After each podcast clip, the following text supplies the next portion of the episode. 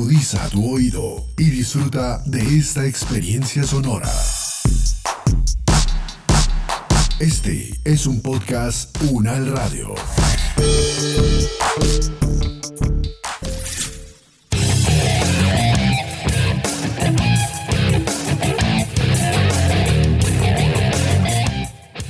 Hola, hola, qué bueno es encontrarnos de nuevo en Invicto Podcast, un espacio sonoro dedicado a explorar y reconocer las múltiples oportunidades de bienestar de las diferentes poblaciones con condiciones especiales de salud.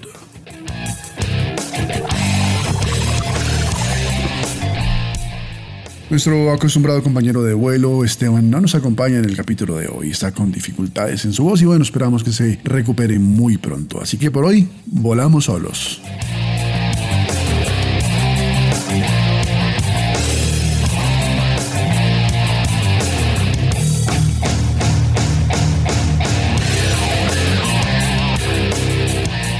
Entremos entonces en materia. El capítulo de hoy estará dedicado al ejercicio físico en pacientes con dislipidemias. La dislipidemia o hiperlipidemia, también conocida así, es un término que empleamos para definir el aumento de la concentración plasmática del colesterol y lípidos en la sangre, y es una condición que se encuentra asociada al desarrollo de una gran cantidad de padecimientos crónico-degenerativos, como puede ser la obesidad, la hipertensión, diabetes mellitus, el infarto agudo al miocardio, bueno, eventos vasculares cerebrales, entre otros, los cuales están implicados en una disminución en el tiempo y lógicamente en la calidad de vida de los pacientes que la padecen. En nuestro país, queridos escuchas, los factores de riesgo cardiovascular más prevalentes, les recuerdo, son hipertensión arterial, diabetes, obesidad, tabaquismo, sedentarismo y nuestro tema de hoy, dislipidemias. Invicto Podcast. Invicto Podcast. A mí me diagnosticaron hipertensión arterial. Empecé a sufrir de depresión. Empecé a hacer ejercicio físico. El ejercicio físico me ayudó muchísimo. Invicto Podcast. Vida en movimiento. Vida en movimiento. El ejercicio me salvó la vida. Si no fuera por el ejercicio, yo no la estaría contando. Invicto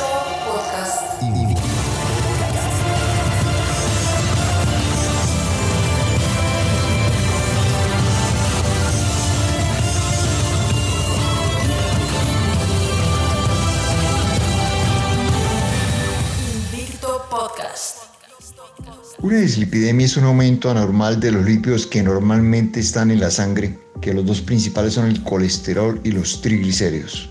Cuando aumentan indiscriminadamente eh, son silenciosos, es decir, las personas eh, normalmente no se identifican que puedan tener el colesterol y los triglicéridos altos. Hay algunos signos físicos que nos pueden orientar, que son los antelasmas, que son unos pequeños tumorcitos que se pueden presentar en los párpados y en las articulaciones. En ese momento podemos empezar a sospechar que nuestro paciente puede tener colesterol y los triglicéridos un poco altos. Era el doctor Enrique Ardila, médico endocrinólogo e internista, quien nos contaba sobre qué es una dislipidemia y cómo se puede reconocer su existencia.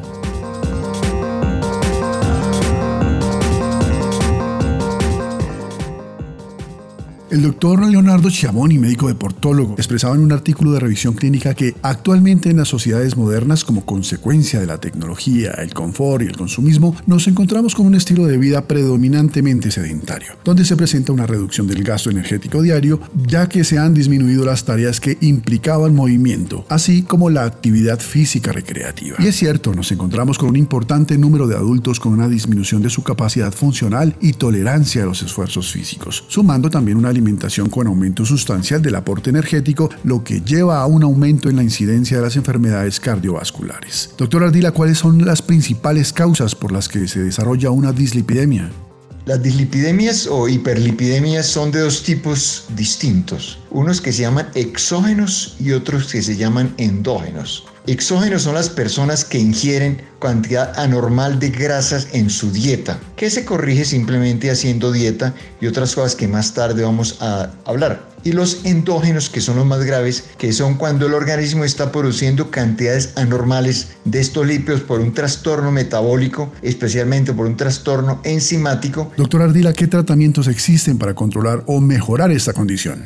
El tratamiento para tratar las dislipidemias o las hiperlipidemias son mejorar el estilo de vida puede ser el más importante. Decir, hacer ejercicio físico, mejorar su dieta, etc. Pero por supuesto también hay medicamentos que las personas que tienen la hiperlipidemia de tipo endógeno los tienen que tomar durante toda su vida porque no se van a mejorar. Es un trastorno parecido a lo que es la diabetes en relación con el trastorno el metabolismo de los azúcares. Es un problema que tiene la persona congénita a nivel de sus genes que definitivamente tiene que tratarse durante toda su vida. Pero el tratamiento más importante es mejorar su estilo de vida a base de ejercicio y mejorar su dieta, etc. Doctor, ¿qué riesgos están asociados cuando se padece una dislipidemia?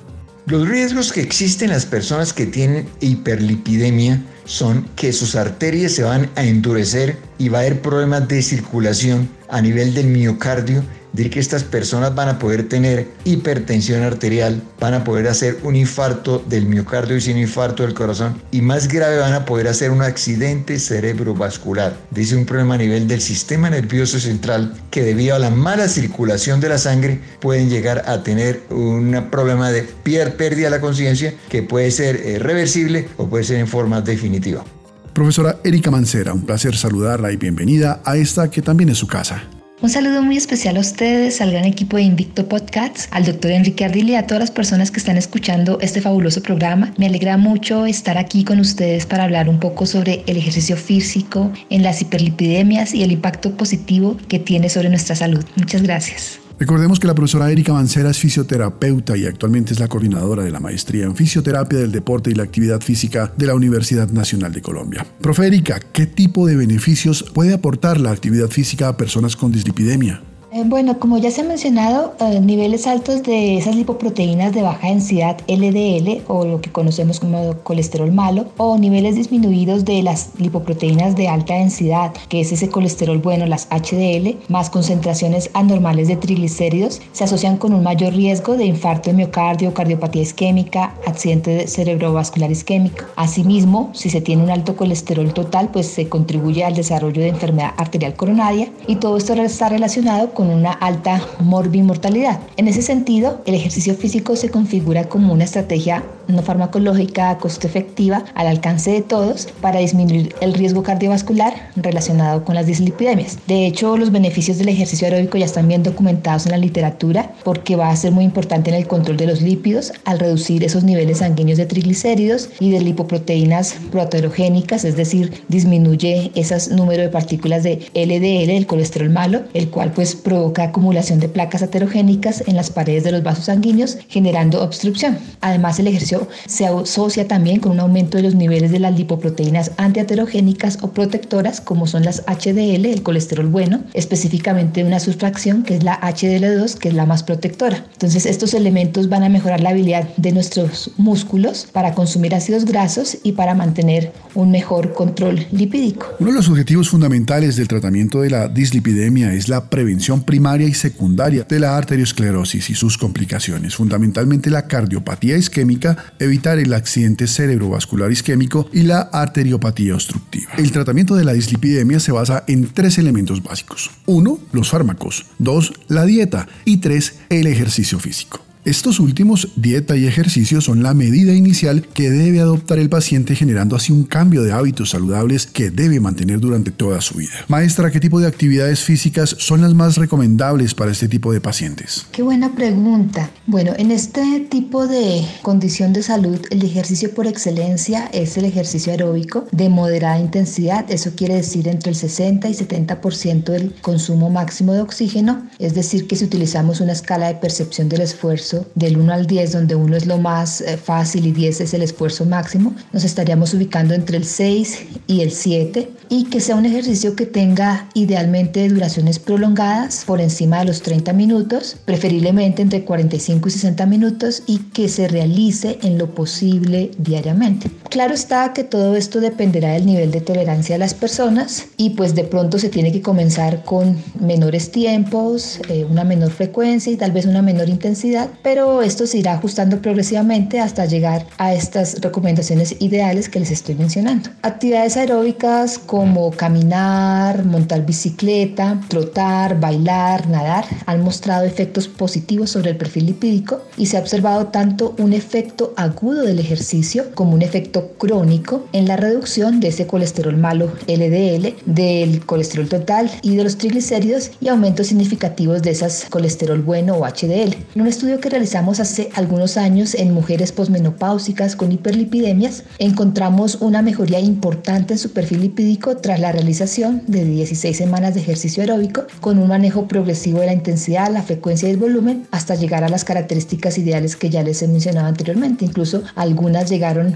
a contarnos que pudieron dejar progresivamente los medicamentos para el control de estas patologías, obviamente orientado por un médico. Por otro lado, ejercicios de resistencia con bandas elásticas y diferentes tipos de ejercicio utilizando el propio peso corporal como resistencia también van a favorecer ese metabolismo de los lípidos y ayudar a regular la hiperlipidemia. Profe Erika, esta semana uno de nuestros seguidores nos preguntaba a través de redes sociales sobre si es necesario realizarse algún tipo de examen antes de tomar la decisión de empezar a hacer ejercicio. Ilústrenos, maestra, sobre ese examen médico inicial o preventivo que sabemos es fundamental para evitar la progresión y las complicaciones de muchas patologías.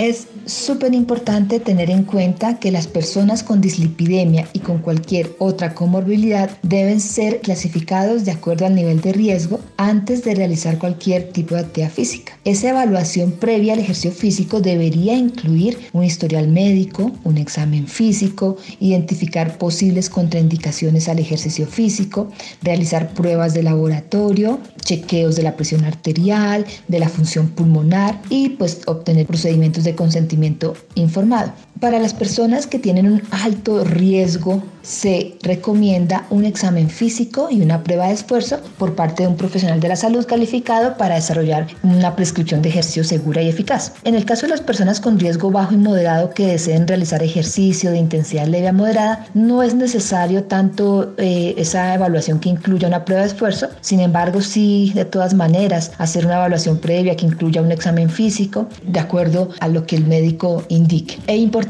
pues durante todo el tiempo estar haciendo seguimientos, chequeos y procesos de retroalimentación. Maestra Erika, ¿qué le podemos aconsejar a un paciente con dislipidemia que deba empezar a hacer actividad física? ¿Cómo deben ser esos eh, primeros acercamientos, esos tiempos, intensidades? ¿Cómo puede evitarse complicaciones? Las recomendaciones de actividad física para sujetos con dislipidemia sin comorbilidades es muy similar a las que se plantean para adultos sanos. Sin embargo, una diferencia importante para personas con dislipidemia en comparación con estos adultos es que debe hacerse mucho énfasis en el mantenimiento de un peso saludable y la realización de actividad física de intensidad moderada vigorosa, idealmente aeróbica, superior a 250 minutos por semana. Para ser más detallada con la pregunta que planteas, los principios de actividad física y de ejercicio físico recomendados para personas con dislipidemia incluyen una frecuencia, creo que ya lo había mencionado, de cinco días a la semana. Entre más días yo pueda realizar es mucho mejor para maximizar ese gasto calórico con intensidades como lo habíamos hablado, entre el 50 o 70% de ese consumo máximo de oxígeno que lo podemos manejar con esa escala de percepción del esfuerzo del 1 al 10 entre 6 y 7. Los tiempos de actividad pueden variar entre 30 y 60 minutos diarios, sin embargo es muy importante en las dislipidemias el ejercicio físico aeróbico de larga duración, especialmente em, se recomienda de 50 a 60 minutos más de ese ejercicio diario y también estar pendientes de promover el mantenimiento de un peso saludable. Las personas con dislipidemia pueden acumular esta cantidad de actividad física eh, en múltiples episodios diarios de al menos 10 minutos de duración. Si es muy difícil lograr sostener mínimo 30, entonces podemos partirlos y luego ir realizando incrementos de esta duraciones. Esta actividad puede mejorar mucho la probabilidad de ya de adherirse al ejercicio físico y mantener la actividad física y lograr esas recomendaciones ideales en pacientes con dislipidemia que hemos venido hablando en el transcurso del programa. Y hablando de este tema de complicaciones, debemos saber que no existe una forma total de eliminar el riesgo de sufrir complicaciones o muerte durante el ejercicio. Sin embargo, el riesgo de muerte súbita durante el ejercicio es menor en las personas regularmente activas. Profesora Mancera, ¿qué riesgos pueden tener estos pacientes al realizar ejercicio físico? Les cuento que mientras se tenga en cuenta las recomendaciones que hemos mencionado anteriormente, un adecuado chequeo médico, un seguimiento por los profesionales de la salud, un seguimiento riguroso, no se debería presentar ningún evento adverso ante la práctica de un programa de ejercicio físico. Sin embargo, hay que tener en cuenta que las personas que toman medicamentos para reducir los lípidos tienen un riesgo de sufrir daño muscular, por lo que pueden experimentar debilidad muscular y dolor muscular agudo. Si una persona experimenta dolor muscular inusual o persistente al hacer ejercicio mientras toma medicamentos eh, que controlan los lípidos en la sangre, pues hay que consultar al médico y hay que prestar atención a esto. Además, se debe tener especial consideración cuando se cursa con otras enfermedades crónicas y afecciones ah, como síndrome metabólico, obesidad, diabetes mellitus o hipertensión, pues se pueden presentar síntomas comunes como temblores, debilidad, sudoración anormal, nerviosismo, ansiedad, hormigón en la boca y los dedos, en pues también situaciones de hambre. Pero realmente si nosotros somos juiciosos con las indicaciones que nos haga nuestro profesional de la salud y somos muy rigurosos en una práctica científica, científica, guiada, orientada del ejercicio físico, no tendremos por qué presentar ningún evento adverso y podemos realizar el ejercicio físico de forma segura. La dislipidemia no suele presentar ninguna sintomatología. En sí misma es una enfermedad asintomática. Su detección, por desgracia, se da cuando la enfermedad ya se encuentra en una etapa avanzada, manifestándose entonces los síntomas derivados de las complicaciones asociadas a la enfermedad. Para terminar, profesora, háblenos un poco de los efectos luego de un programa de entrenamiento físico en el perfil lipídico. El ejercicio físico tiene múltiples beneficios sobre la salud y, por supuesto, en el control de las dislipidemias, las revisiones de la literatura, las investigaciones los trabajos que hemos realizado sugieren, demuestran que las personas entrenadas presentan perfiles lipídicos mejores en comparación con personas sedentarias debido a las modificaciones a las que están sujetos los lípidos y las lipoproteínas con cada sesión de ejercicio que se realiza. Una investigación reciente mostró que las personas que solo hacían ejercicio físico sin medicamentos o planes nutricionales aumentaron sus niveles de colesterol bueno en 2.53 miligramos por decilitro cuando realizaban ejercicio físico aeróbico de intensidad moderada a vigorosa, lo que a nivel macro proporciona una mayor protección contra la enfermedad coronaria. Esto puede llegar a ser mucho mayor estos efectos benéficos, claro está acompañados de planes nutricionales. Además, el ejercicio físico también puede inducir concentraciones plasmáticas más bajas de triglicéridos. Por ejemplo, se han observado disminuciones de triglicéridos hasta el 12% en sujetos que realizan ejercicio físico. Nosotros lo evidenciamos en el estudio que realizamos con las mujeres posmenopáusicas, una significativa reducción en los triglicéridos y la magnitud de la reducción en los niveles de colesterol total se ha documentado de 1% hasta 2.4% de acuerdo también al estado de entrenamiento previo que tengan los sujetos. Entonces, como podemos ver, son cambios muy importantes que se pueden realizar con el ejercicio físico que aunque parezcan pequeños, tienen una gran significancia en el control de enfermedad cardiovascular y, por supuesto, en los beneficios que van a traer para la salud entonces hay que realizar ejercicio físico aeróbico para lograr conseguir estos beneficios y controlar esta patología que es la dislipidemia. Profesora Erika Mancera, coordinadora de la maestría en fisioterapia del deporte y la actividad física de la Universidad Nacional de Colombia, muchas gracias por acompañarnos nuevamente hoy en Invicto Podcast. Muchísimas gracias a ustedes por permitirnos participar en este espacio de Invicto Podcast y hablar de un tema tan importante como es el ejercicio físico en las personas con dislipidemia. Esperamos que luego de este programa todas las personas queden aún más motivadas a realizar ejercicio físico porque como lo hemos venido hablando, definitivamente es la mejor medicina para la salud física y mental y nos ayuda a estar más felices. Un saludo muy grande para todas las personas que sigue Invito Podcasts. Invicto Podcast. Vida en movimiento. Existen ciertos tipos de dislipidemia cuyo origen puede ser hereditario, aunque buena parte de las causas se asocian con el comportamiento como ciertos hábitos poco adecuados y dietas nada saludables. Así pues, el sedentarismo, las eh, dietas ricas en grasas o el tabaquismo eh, resultan siendo factores de riesgo importantes para acabar desarrollando esta enfermedad. Antes de iniciar un programa de ejercicio físico se debe valorar en los pacientes con dislipidemias la existencia de otros factores de riesgo cardiovascular y la concomitancia de otras enfermedades subclínicas. Se debe realizar una valoración preventiva detallada que incluya una muy buena anamnesis y un examen físico exhaustivo. Dentro de la paraclínica complementaria se debe solicitar un perfil lipídico, el cual eh, será esa guía de conducción del tratamiento. Asimismo, eh, se debe contar con glicemia, función renal, uricemia y examen de orina.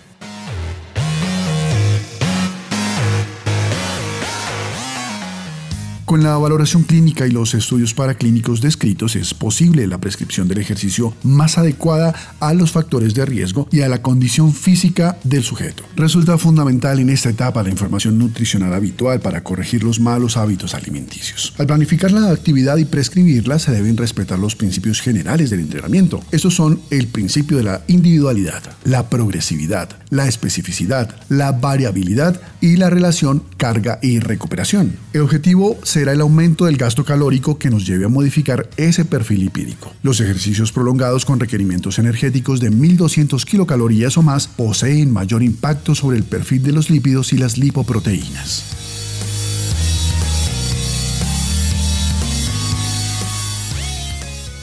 Toda prescripción de actividad física programada debe ser dinámica y contemplar 1. Tipos de ejercicio, 2. La intensidad, 3. Duración de la sesión, 4. Frecuencia semanal y 5. Progresión del ejercicio. Toda sesión de ejercicio deberá incluir una entrada en calor, la sesión de ejercicio propiamente dicha y una vuelta a la calma. Invicto Podcast. Invicto Podcast. Invicto Podcast. Finalizamos por hoy. Gracias por acompañarnos en este capítulo de Invicto Podcast. Recuerden que nos encuentran en Spotify, iBox, Google Podcast, Deezer y desde luego en Podcast Una Radio, la plataforma podcast de la Universidad Nacional de Colombia. Sigan también nuestras redes sociales, nos encuentran como Invicto Podcast, tanto en Instagram como en Facebook. Allí también encuentran más información sobre los temas que aquí tratamos.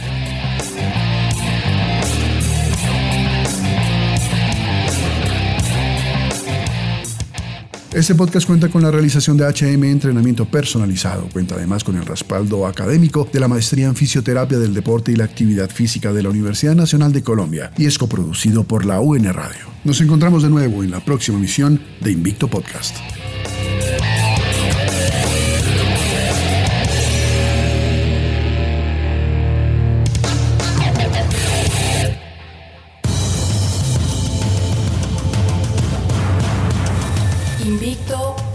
Invicto Podcast. A mí me diagnosticaron hipertensión arterial. Empecé a sufrir de depresión. Empecé a hacer ejercicio físico. El ejercicio físico me ayudó muchísimo.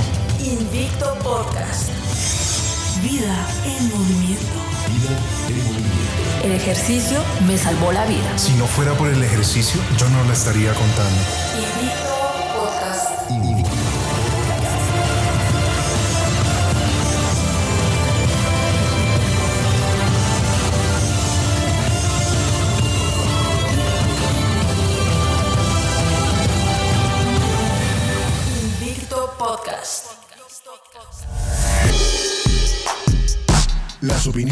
aquí expresadas son de entera responsabilidad de sus autores y solo comprometen a los realizadores de este podcast. No representan necesariamente el pensamiento de la UN Radio ni la posición oficial de la universidad. Este y otros podcasts en nuestro sitio web podcastunradio.unal.edu.co. Universidad Nacional de Colombia, proyecto cultural, científico y colectivo de nación.